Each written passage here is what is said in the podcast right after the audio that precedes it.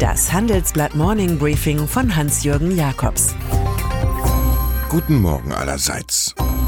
In die Primetime, die beste Fernsehzeit, hat Donald Trump die Kür des neuen Richters am Supreme Court gelegt. Für den US-Präsidenten ist Politik auch TV-Programmarbeit, eine Mischung aus Castingshow, Wrestling und News. Schließlich hat es Ronald Reagan vor vielen Jahren auch so ähnlich gemacht. Und so bekamen viele Amerikaner vor wenigen Stunden mit, wie der verlässlich konservative Brett Kavanaugh zum designierten Mitglied des obersten amerikanischen Gerichts wurde. Trump richtet sich in der Macht ein. Die Regierungskrise in London ist zwei Jahre alt, heißt Brexit und hat nun zwei Minister aus dem Amt getrieben. Vor allem der von ihm selbst mit Sprüchen derberer Art begleitete Abgang des Außenministers Boris Johnson, Ersatz Jeremy Hunt, hat das Zeug, sich zum Fiasko inklusive Machtwechsel auszuweiten. Für den Fan eines harten Brexit ist sein Land nun fast im Status einer Kolonie, weil Theresa May eine Freihandelszone für Güter und Dienstleistungen mit der EU will. Einst fand die Premierministerin, es sei besser, wenn Johnson in ihrem Zelt sei und nach außen urinieren würde. Nun ist er außerhalb des Zelts. Die Gespräche zwischen Chinas Premier Li Keqiang und Kanzlerin Angela Merkel in Berlin haben dagegen die harmonische Qualität von Handarbeitskursen. Nachdem der Emissär aus Peking Marktzugang für deutsche Banken versprach, sollen heute gemeinsame Aktivitäten beim autonomen Fahren fixiert werden. In Zeiten fortgesetzter Handelsaggression durch die USA haben sich beide Staaten Ruhe verordnet, aus der Kraft wächst.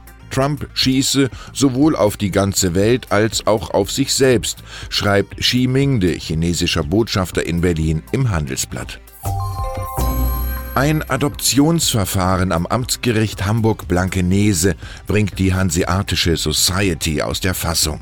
Albert Daboven, 82, will ausgerechnet den Spross eines anderen alten Kaffeeclans zum Neusohn erheben, Andreas Jakobs, 54. Beide eint die Liebe zur Pferdezucht und zur Macht, was wiederum Darbovens leiblichem Sohn Arthur missfällt. Zusammen mit drei Verwandten wirft der Filius, Anteil der Gruppe 42,5 Prozent, dem Patron Bruch mit den Werten des Unternehmens und der Familie vor. Die Dinge sind so weit fortgeschritten, dass man sie nicht mehr beim Tässchen Idee-Café klären kann. Mythos 1 in jenen dürren Tagen nach dem Zweiten Weltkrieg, als Deutschland den Neustart suchte, waren sportliche Erfolge eine Kraft. Fast so stark wie der Berner Fußball-WM-Erfolg 1954 wirkten die Parcoursbewältigungen eines jungen Springreiters und seiner nervösen Stute. Die Nation huldigte Hans-Günther Winkler und Halla, die 56 olympisches Gold gewann. Winkler, der noch viermal Olympiasieger wurde, ist jetzt im Alter von 91 Jahren in Warendorf gestorben.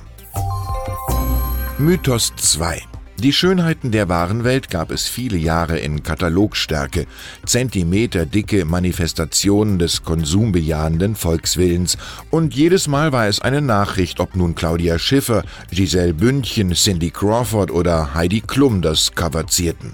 Otto aus Hamburg hatte sie alle.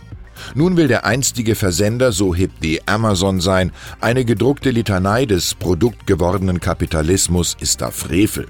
So erscheint der Otto-Katalog am 4. Dezember nach 68 Jahren zum letzten Mal und überlässt Ikea das Feld. Mythos 3 Zu den Beispielen deutscher Ingenieurskunst gehörte die Magnetschwebebahn. Doch die Erprobung in Shanghai, Transrapid, folgten keine weiteren Projekte. Nun will es die Firmengruppe Max Bögel, Umsatz 1,7 Milliarden Euro, mit einem veränderten System ohne Hochgeschwindigkeit neu wissen. Das könnte ein Milliardenmarkt werden, sagt CEO Stefan Bögel dem Handelsblatt. Ein Partner fand sich im chinesischen Chengdu. Vielleicht erklärt uns ja Edmund Stoiber noch einmal, was das in München für Bahnhof und Flughafen bedeuten könnte. Ich wünsche Ihnen einen fantasiereichen Tag. Es grüßt Sie herzlich Hans-Jürgen Jakobs.